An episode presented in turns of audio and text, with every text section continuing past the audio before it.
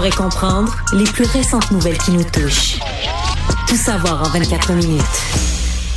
Bienvenue à Tout savoir en 24 minutes. Bonjour Mario. Bonjour. Plusieurs nouvelles aujourd'hui qui sont émergées dans l'actualité politique, dont une là, qui est tombée dans la dernière heure au fédéral qui concerne la recherche. On sait depuis déjà plusieurs années, nos collègues du bureau d'enquête, entre autres, là, ont tiré la sonnette d'alarme, juin dernier par exemple, sur ben, des partenariats de recherche qui se signaient entre des universités canadiennes et des universités à l'étranger, particulièrement les universités chinoises, dans lesquelles ben, des technologies très sensibles, entre autres en télécommunications et en défense, ben, pouvaient être échangées ce qui mettait en péril, selon plusieurs experts, ben, tout ce qui concerne nos produits ici au Canada et la sécurité de l'information.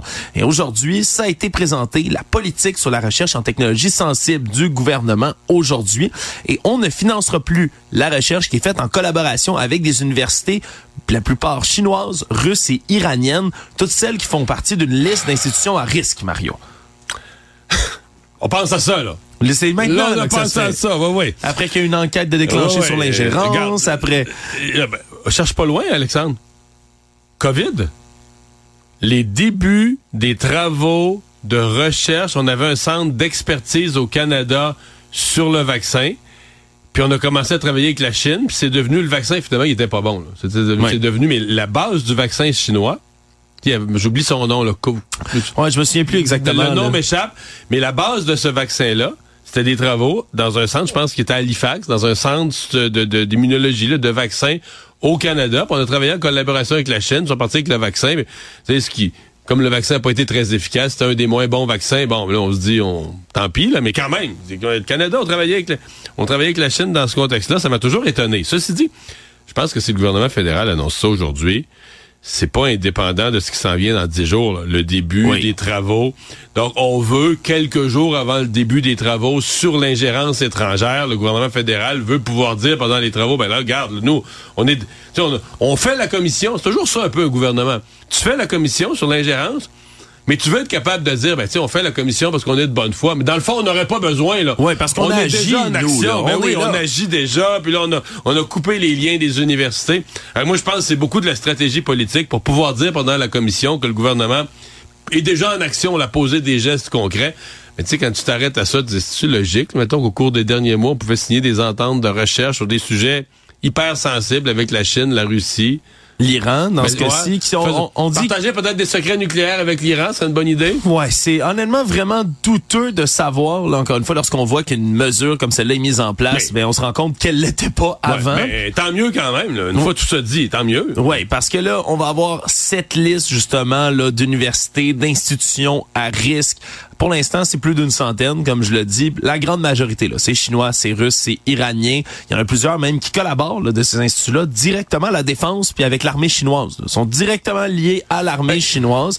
Ben, ça, c'est un peu la Chine. Là, tu sais, c'est un pays communiste avec un gouvernement ultra puissant. euh, Ouais, sais, qui, a ses mains partout, on se Ben comprend. oui, les tentacules s'en vont vraiment. Quand tu collabores avec une institution importante en Chine, faut que tu penses que les renseignements que tu transmets, si le gouvernement en a besoin, le gouvernement peut pas tout savoir puis être partout. Mais s'il en a besoin de ces technologies-là, de ces renseignements-là, de ces informations-là, inquiète-toi pas qu'il va aller chercher. Il n'y a pas de pays qui te disent pas.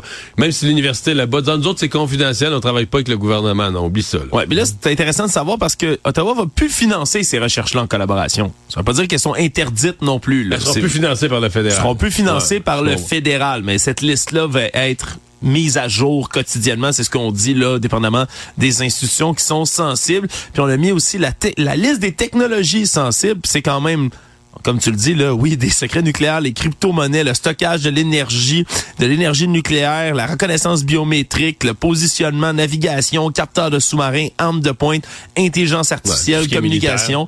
Bref, tout ça, ça va être des domaines maintenant qui vont concerner les technologies à risque. Je rappelle, le dossier du bureau d'enquête de juin dernier, ça démontrait que l'Université de Montréal, donc très près de chez nous, a signé en 2019 un partenariat avec une institution qui était jugée à très haut risque par, entre autres, les services de renseignement de l'Australie. Donc, ça démontre là, que malgré tout, dans les dernières années, c'est quelque chose là, qui se faisait encore, ces partenariats-là. Tout savoir en 24 minutes. En politique québécoise, maintenant, euh, un dossier est venu, plutôt revenu dans l'actualité parce que ça avait déjà été annoncé sur un compte Twitter le 22 décembre dernier, en fin de journée, alors qu'on avait annoncé la rémunération annuelle de la nouvelle co-porte-parole de Québec solidaire, Émilie Lessard-Terrien. Et on l'a à 82 000 par année. Le problème, c'est que c'est revenu dans l'actualité aujourd'hui, alors que ben, on se rend compte qu'elle va être beaucoup moins payée que son co-porte-parole, donc son vis-à-vis, Gabriel Nadeau-Dubois et son collègue. On se comprend, M. Nadeau-Dubois, lui, va toucher un revenu d'à peu près 177 000 par année, a promis de redonner son 30 000 d'augmentation ouais, chaque année. de salaire de, du printemps passé. Hein. Mais ça l'amène quand même ben, à plusieurs milliers de dollars, donc beaucoup plus que 82 000 que va gagner Mme Émilie Lessard terrien, ce qui pourrait sembler anodin, sauf que le Parti Québec solidaire, Mario, a toujours prôné et mis de l'avant l'égalité du des sexes, bien évidemment l'égalité des genres, mais aussi l'égalité salariale qui vient avec l'égalité des droits. Et là, on semble parler d'un côté de la bouche, mais pas faire la même chose Ouais. de l'autre côté là. Ben, d'abord, en ce qui me concerne, c'est pas euh, l'idée d'égal- d'équité salariale, c'est à travail égal, salaire égal. Dans le cas de Mme Émilie Lessard-Terrien, elle est payée comme est payée par le parti comme co-porte-parole, mais elle n'est pas députée. Je veux dire, euh, dans le salaire de député qui vient pour les députés, il y a le travail de député, d'opérer un bureau de comté. Là, après ça, on pourrait dire, Ah, mais là, pour le parti, comme co-porte-parole, elle va faire autant d'heures. Je veux bien, mais là, ça devient le parti.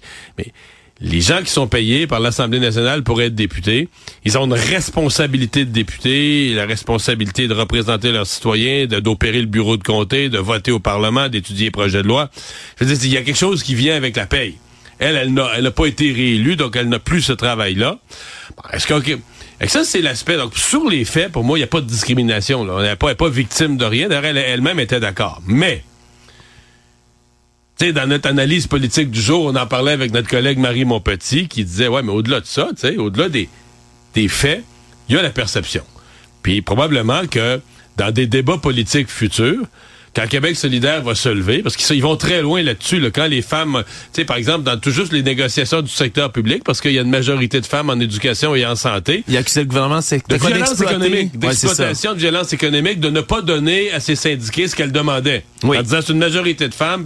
Et donc, euh, quand on tient un discours qui va aussi loin, aussi radical, est-ce qu'on va se leur faire mettre sur le nez? Ben là, vous, vous avez deux co-porte-parole, puis il y en a un qui gagne deux fois plus que l'autre. Ouais, puis même L'homme si- gagne deux fois plus que la femme, en l'occurrence. Oui, puis même si Mme Lessard-Terrien avait, comme tu l'as dit, elle-même annoncé qu'elle voulait pas avoir un salaire équivalent à celui d'un député, il y a des chefs de partis non élus aussi là dans les dernières années qui ont quand même reçu En fait, tous. de- d'un argent. Ben oui, parce que Presque tous là, ont eu un salaire. Le, le salaire sur lequel on s'est basé, c'est le salaire de député. ce salaire de député, ça a été le cas de Paul Saint-Pierre Plamondon jusqu'à ce qu'il soit finalement élu, mais aussi de Philippe Couillard qui a été là avant On d'être remonte élu. quelques années plus loin en arrière. On, remonte quelques années plus loin en arrière. Éric Duhem. Éric Duhem actuellement aussi là qui est payé à l'équivalent donc d'un député de l'Assemblée nationale du Québec. Donc, Trois question- hommes. Oui. C'est vrai. Duhem, Couillard, euh, Ainsi que Paul des hommes. Voilà. Madame Lessard-Terrien, exploitée par Beaucoup Québec moins. solidaire. C'est certain que c'était euh, ça a retenu beaucoup d'attention ça aussi Mario aujourd'hui. Actualité. Si on va au niveau municipal, c'est aujourd'hui que la mairesse de Montréal, Valérie Plante, a présenté son nouveau plan, ses nouvelles initiatives qualifiées là, d'idées pour sauver le centre-ville de Montréal, là, alors qu'il était déserté beaucoup, on le sait, particulièrement depuis la pandémie. Là. Il y a des tours à bureaux qui sont de plus en plus vides, il y a des travaux qui sont euh, dénoncés haut et fort par des gens qui vivent dans le quartier également, des commerçants. Et là, ben, on veut mettre de l'avant plusieurs nouvelles mesures là, pour venir revitaliser le centre-ville.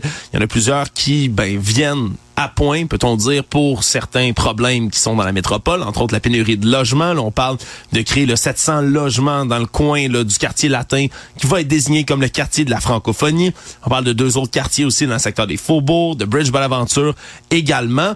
Mais il y en a d'autres qui sont un peu Quartier plus de la fous. francophonie, c'est le dernier où ça parle encore un peu français, puis on veut que ça reste de même. On espère que ça va rester de même. Mais ou- c'est sûr que de dire, euh, on le désigne comme le quartier de la francophonie, sans qu'il y ait vraiment de mesure pour dire pourquoi et comment Ouais. c'est le quartier de la francophonie. Ben, moi, ça tombe vu même. le quartier latin, c'est vrai, ça parle encore pas pire français. Fait Le français, c'est latin. Ah, ben voilà. C'est mais, euh, latine. mais moi, j'ai trouvé le plan vraiment faible. Sincèrement, là, les mesures, là, j'ai- comme toutes des petites affaires. Un petit coin va être piétonnier. Euh, Après ça, ben là, on va mettre un peu de mobilier urbain. Ouais, mais le mobilier urbain, ça, Mario, c'est quelque chose qui est venu faire scier les oreilles plus tôt ici aujourd'hui à Cube Radio ici. On a toutes sortes d'employés, des hommes, des femmes qui travaillent d'arrache-pied pour produire les émissions que vous écoutez En actuellement. face du parc Émilie Gamelin, où il y a eu beaucoup d'investissements de la mairesse dans des, des petites décos. Voilà, parce que on le sait, c'est ici, on s'en cachera pas, le coin Berry Sainte-Catherine que se trouve un peu le, le ground ze- zero De la misère l'itinérance, là, ouais, de la misère noire. De- Dis-le Mario, là, c'est c'est un coin malheureusement. Itinérance, pauvreté, euh, Drogue. drogue, euh, drogue et santé mentale et tout ce que tu veux, des gens désemparés. Ouais, puis c'est excessivement triste, là, bien évidemment. C'est un problème duquel on, on ne rit pas du tout. C'est triste, c'est de la misère humaine, mais ça affecte les employés qui travaillent ici. Et aujourd'hui, lorsque la mairesse, puis je vais la citer, là, elle dit, en mai dernier, des sculptures d'animaux avaient été installées sur la rue Sainte-Catherine face à la place Émilie Gamelin re- pour redynamiser le quartier. Pour la mairesse, ça permettait de ramener le sentiment de sécurité dans le village. Puis on a interrogé nos collègues, particulièrement nos collègues féminines, qui viennent là, pour les émissions. Certaines là. qui arrivent très tôt le matin, vont- sont quasiment de nuit pour venir travailler. 4h30, 5h du matin qui arrivent dans le coin. Et depuis l'ouverture de la station ici, mais des anecdotes, il y en a. Toutes les semaines, on a de la naloxone qui est gardée ici en studio tous les jours parce qu'il y a des gens qui font des overdoses d'opioïdes devant nos studios. Des hommes, des femmes qui se cognent la tête dans nos vitres, qui répandent le sang que, que ça fait dans les vitres. Des gens qui crachent, qui urinent, qui défèquent. euh, des gens qui campent dans notre porte. Puis C'est arrivé à plusieurs reprises que nos collègues du matin, le Marianne Bessette, entre autres, doit appeler la police parce qu'il y a des itinérants complètement intoxiqués dans nos dans notre entrée. On peut plus rentrer à Cube Radio, ils s'installent des campements. Euh, non, ça a été euh, vraiment, ça a fait sourciller parce que les petits Parce que, statues est-ce, que, d'animaux... les statuts d'animaux ont amélioré la sécurité, la, la prospérité, la réussite dans le quartier? Je, je- je sais même pas pourquoi on se pose la question. Honnêtement, alors c'est cet été, avec Benoît Dutrisac, on riait un peu de ça, on riait, on riait jaune. Tu sais, ils ont mis du mini-pot. Pendant quelques semaines, il y a eu du mini-pot dans la rue. Si on ferme la rue, mettre du mini-pot dans le milieu de la rue. Oui. Puis je- moi je voyais ce qui arrivait au trou de mini-pot en fin de journée, Mario. Après ça le lendemain en pleine journée T'aurais pas ramassé ta balle dedans? Non, mais il y a des enfants qui allaient le faire eux, avec leurs parents après ça. C'est, c'est- non, sincèrement, c'était, euh, c'était quelque chose. Puis c'était à se poser la question à chaque fois qu'il revient. euh, pourquoi pas installer des toilettes dans le parc Émilie Gamelin, Tu sais, même une, des toilettes chimiques pour que les gens qui sont obligés de vivre à la rue, ben, aient un endroit pour déféquer qui est pas les escaliers des commerces partout autour. Ça, c'est des questions comme ça, mais à la place des statuts d'animaux, ça a l'air que c'est la solution qui est privilégiée. Donc, ça a été critiqué là, un peu partout, Ouais. là, tant du mais, mais secteur. pour relancer le centre-ville, je veux dire, ça prendrait un plan majeur qui fasse qu'entre autres, la communauté des affaires, des gens d'affaires disent, Hey, là, on, tu sais, on réattaque le centre-ville de Montréal, on se le réapproprie, on reconstruit, on, ré, tu sais, on, on améliore. Là, je sais pas, je regardais le plan, là, tu vas mettre quelques décos, des petites affaires, des bancs de parc, tout, mais c'est pas nécessairement des choses que t'es contre. Tu sais, C'est pas des choses, tu vas rajouter, rajouter du mobilier urbain, tu vas mettre quelques bancs. Tu vas te dire, ouais, fais-le, c'est bien sympathique. Mais est-ce que c'est ça la Est-ce que, solution? est-ce que tu transformes un centre-ville à moitié mort en une des villes les plus dynamiques sur Terre avec des patentes de même? Tu veux-tu relancer vraiment Montréal? Je le, sincèrement, je le vois pas, là. J'ai rien vu de ça. Tout savoir en 24 minutes.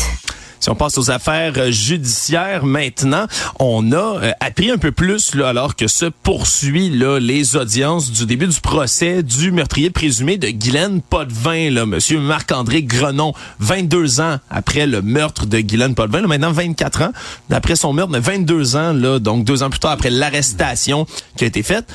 On a appris finalement un peu plus sur la manière dont s'est déroulée l'enquête autour de son arrestation. Parce qu'on le sait, à l'époque, lorsqu'on avait fouillé la scène de crime le 28 avril 2000 à Saguenay, eh bien, dans le coin de Chicoutimi à Jonquière, pardonnez-moi, ben, on avait trouvé bien peu d'éléments de preuve. On comprenait à l'époque ben, qu'il y avait eu des éléments suspects, qu'il y avait au moins une personne présente sur place. On avait recueilli l'ADN, compris que c'était un homme qui était là, entre autres l'ADN sur une ceinture, une boîte de préservatifs aussi qui avait été saisie sur place. Mais depuis des années, c'était impossible de relier l'ADN, à moins qu'on ait quelqu'un dans la banque d'ADN à qui on soit capable de faire une correspondance, mais c'était impossible de le faire.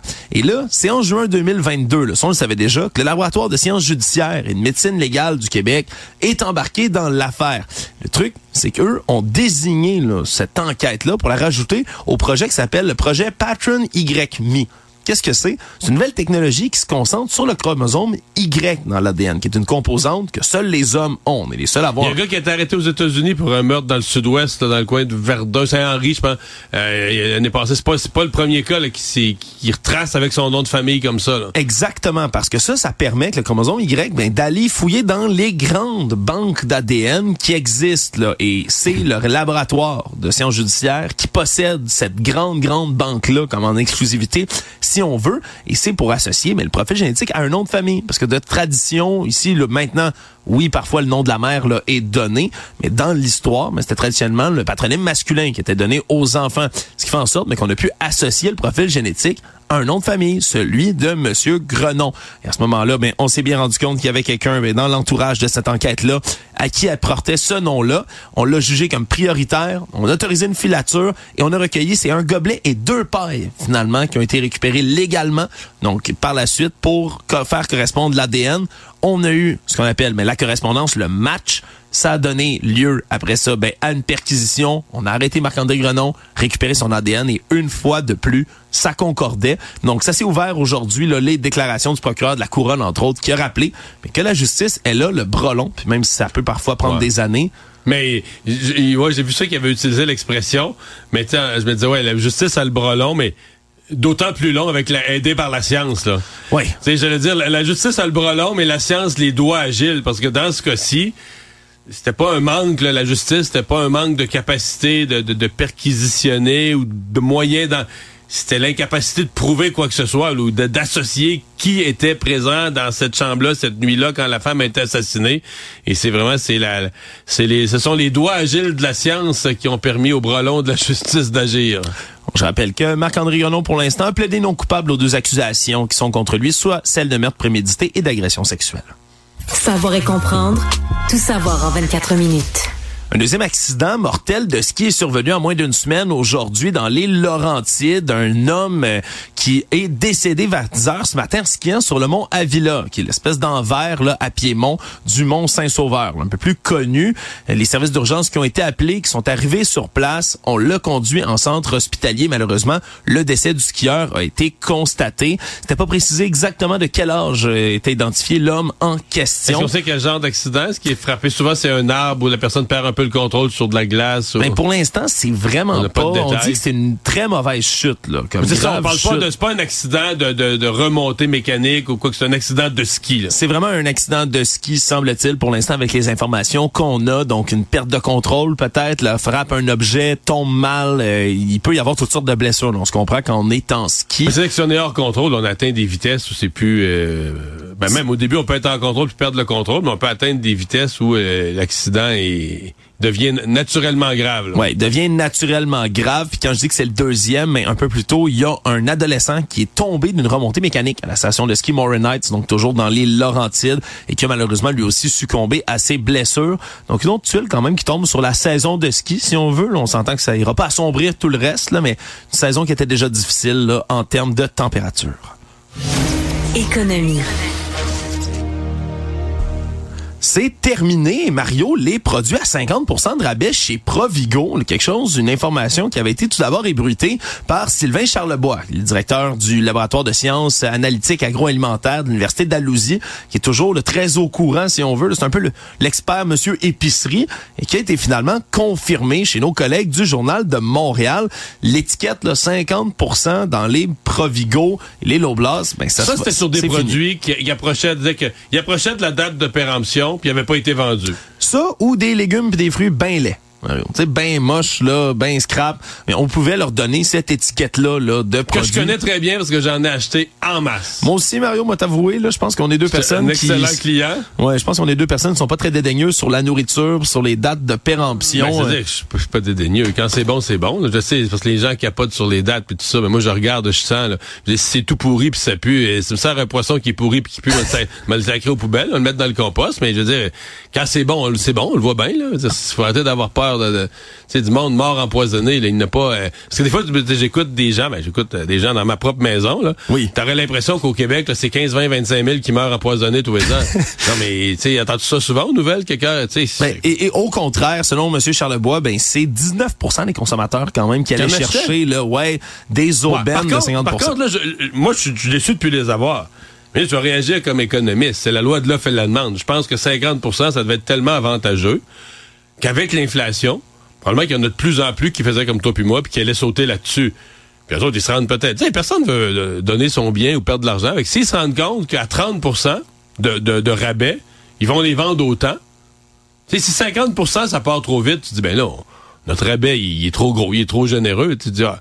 Puis ce que j'ai compris, c'est que Métro font un programme semblable, mais à 30% Oui. Peut-être que l'Oblas se sont juste rendu compte, mais regarde, on va l'essayer à 30 puis si euh, la marchandise a décolle, tu sais, la marchandise proche de passer date à, à part autant à 30 ben, dire, on ramasse 20% de marge de plus sur chaque. C'est pas, c'est pas sorcier, c'est l'offre et la demande. Oui, effectivement. Donc c'est 30% qui va être revenu, comme tu le mentionnais aussi chez Métro, c'est à peu près la même chose. Par contre, là, on redirige les gens vers les applications pour la nourriture qui est sur le bord de passer date, qui existe de plus en plus. Hein? On parle de Flash Food, c'est chez Provigo et Maxi, Food Hero entre autres chez IGA et Métro également. Moi, je m'étais adonné à tout ça, là, tu sais, puis. Euh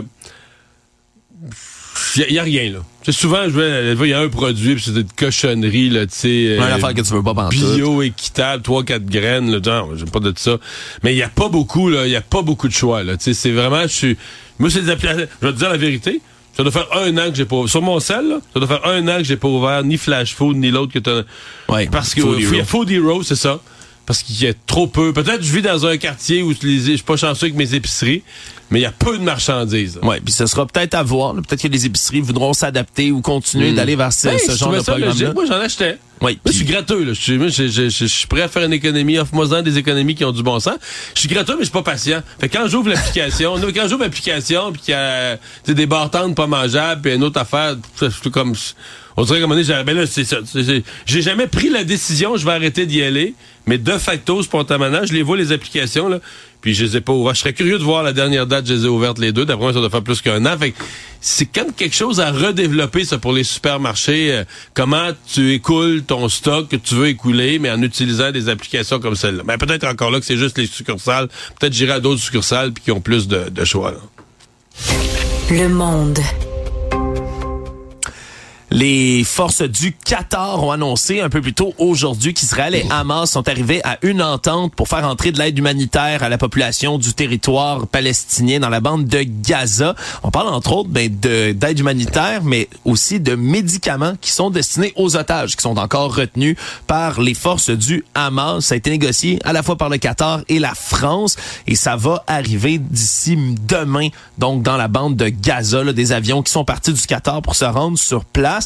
Donc, ça pourrait marquer encore une fois une espèce d'accalmie dans le conflit qui continue à être suivi, mais J'avoue, euh, j'avoue moi que ça m'a un peu déprimé. Je pensais sincèrement qu'avant Noël, il y avait eu ces quatre quatre ou cinq jours, en tout cas, là, que ça avait de duré. Trêve, de, cessez-le-feu. Euh, qui avait permis certains échanges d'otages, de l'arrivée de de l'arrivée de certains produits là, de, d'extrême nécessité, donc de, ravitaillement. Euh, je pensais que si on s'était entendu sur de l'aide humanitaire, si on s'était entendu sur des échanges de tâches, si on s'était entendu sur une trêve arrêter les frappes pendant quelques jours, je me disais, bon, ça veut dire que ça se parle, mais c'est comme si c'était jamais arrivé. La guerre a repris plus fort que jamais ensuite. Puis là, on a ce nouvel épisode, mais j'ai de la misère.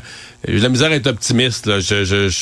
On parle d'une cargaison de deux avions. Quand on se souviendra, pour l'ensemble de la population de la bande de Gaza, ça avait déjà été dénoncé par toutes sortes d'ONG non gouvernementales. Euh, on a besoin de centaines et de centaines et de centaines de camions d'approvisionnement, simplement pour que les gens meurent pas de faim ou de soif sur place. Donc d'avoir cette annonce-là, d'accord, mais ça semble être une goutte peut-être dans l'océan. On verra par la suite ce qui arrivera, mais c'est certain que les pourparlers là, pour une entente de paix semblent pas être... Euh, on, on semble être encore très loin de tout ça. Tout savoir en 24 minutes. En terminant, l'ONU aujourd'hui a réalerté au sujet d'une exécution qui est censée se mener aux États-Unis. Parce que euh, on veut procédé à une nouvelle méthode d'exécution qui a jamais été testée sur les humains dans l'État de l'Alabama aux États-Unis. On parle de décès qui est provoqué par hypoxie avec de l'inhalation d'azote. En gros, on fait, on fait ingérer de l'azote à quelqu'un qui est plus capable d'avoir de l'oxygène. On fait respirer. On fait respirer. Oui, j'ai dit ingérer, mais respirer, voilà, de l'azote pur à quelqu'un. Il n'y a pas d'oxygène là-dedans, puis la personne finit par en mourir. Le problème, c'est que en Alabama, l'Association américaine vétérinaire demande de donner un sédatif aux animaux qui sont euthanasiés de cette manière-là, même les plus gros, en disant, mais c'est inhumain puis c'est cruel de faire ça. Le ça doit un peu un effet de noyade, sais, ça doit manquer d'air, je sais pas trop. Là. Exactement, c'est ce que dénonce l'ONU qui dit, ben ça ressemble à un procédé d'exécution qui est cruel, qui ressemble à de la torture, même voire humiliant. Et là, ben on euthanasie les animaux avec ça, on les endort avant. Les humains, on veut pas faire ça dans l'État de l'Alabama. Donc l'ONU qui scrute ça là, de très près pour s'assurer que ce soit pas une méthode comparable à de la torture aux États-Unis. Résumer l'actualité en 24 minutes, c'est mission accomplie.